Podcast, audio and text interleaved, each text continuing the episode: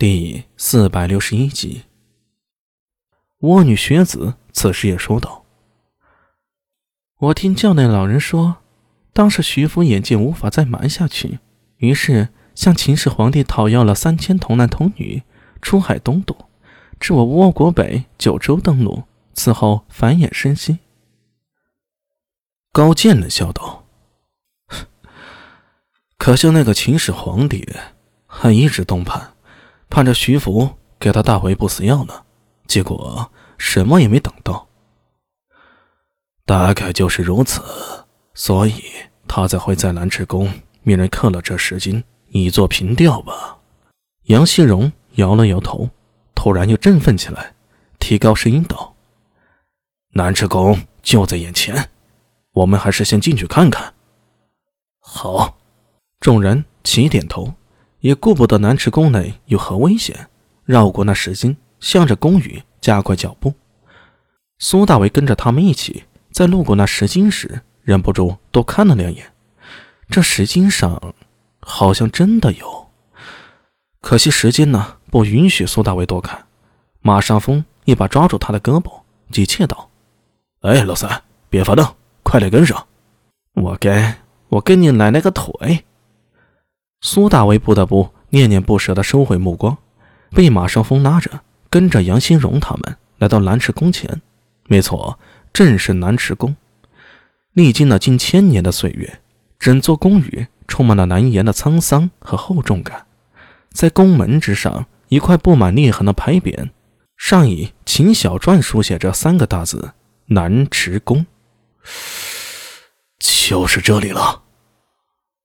杨希荣深吸了口气，他的声音带着一丝颤抖，但是没有丝毫犹豫，第一时间上去，伸出双手顶在那厚重的黑色大门上，双手用力，嗡！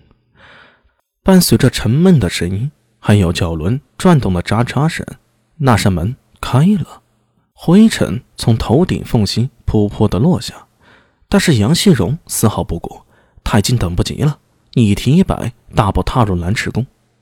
道琛和高健、范森纳罗三人紧随其后，唯恐落后半分。紧接着是学子和金发明、马上风。孙九娘回头看了苏大伟一眼，催促道：“三副主，我们快进去吧。”嗯。苏大伟应了一声，抬头看了看写着“南池宫”的牌匾，总觉得有某种沉重的东西如阴影般压在了心头上。太师局的人呢？怎么还不出现呢？安帅呀，你可别掉链子啊！你们要再不来，杨希荣他们可要抱着不死金人的秘密跑路了呀！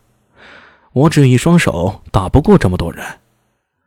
苏大伟在心中苦笑，一双双脚从青黑色的地砖上踩过，这些砖石不知用何种材质制成，历经了八百余年光阴，依旧光可见人。苏大伟抬头看向宫顶。不知是不是先秦的建筑特点，这南池宫的高度也远比一般的宫殿要高得多。人在里面走着，有一种格外空旷和渺小的感觉，仿佛置身在未知的神殿中。脚步太重时，甚至能听到阵阵回音。但是这座宫殿里是空荡荡的，一连穿过几处宫殿都是如此。虽说南池宫不是单独一座。而是无数连接在一起的建筑群，但是眼前看到的还是令人感到反常，好似原本这宫里的东西啊被人搬空了一样。汉武帝，刘彻、道琛和尚与高见几乎同时黑着脸说出这句话。这里这么空，该不会是在汉武帝时期被刘彻命人给搜刮一空了吧？那属于不死金人的秘密，还会在南池宫里吗？杨希荣的脸色显得有些焦躁，他抿着唇，负手来回走了几步，猛地看向众人：“你一定在，我能感觉到，不死金人的秘密就在前方。啊，继续往前看看吧。”道琛也点了点头，不把南池宫翻个底朝天呢，无论谁都不会同意的。继续向前，苏大伟心里突然往下一沉，又来了。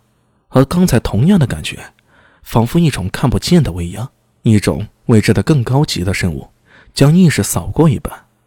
那种感觉在所有人心里深处掀起了层层涟漪。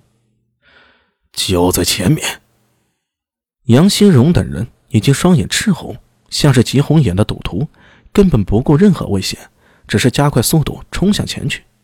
越是接近，苏大为心中那种沉重的不安感就越是浓烈。但是此时他没办法停下脚步，几乎是本能的跟着其他人穿过了一栋又一栋宫殿，穿过了一重又一重的回廊。终于，前方杨新荣双手一推，砰的一声推开了一扇漆黑的大门，强光扑面而来，所有人身体一震，呆立在当场。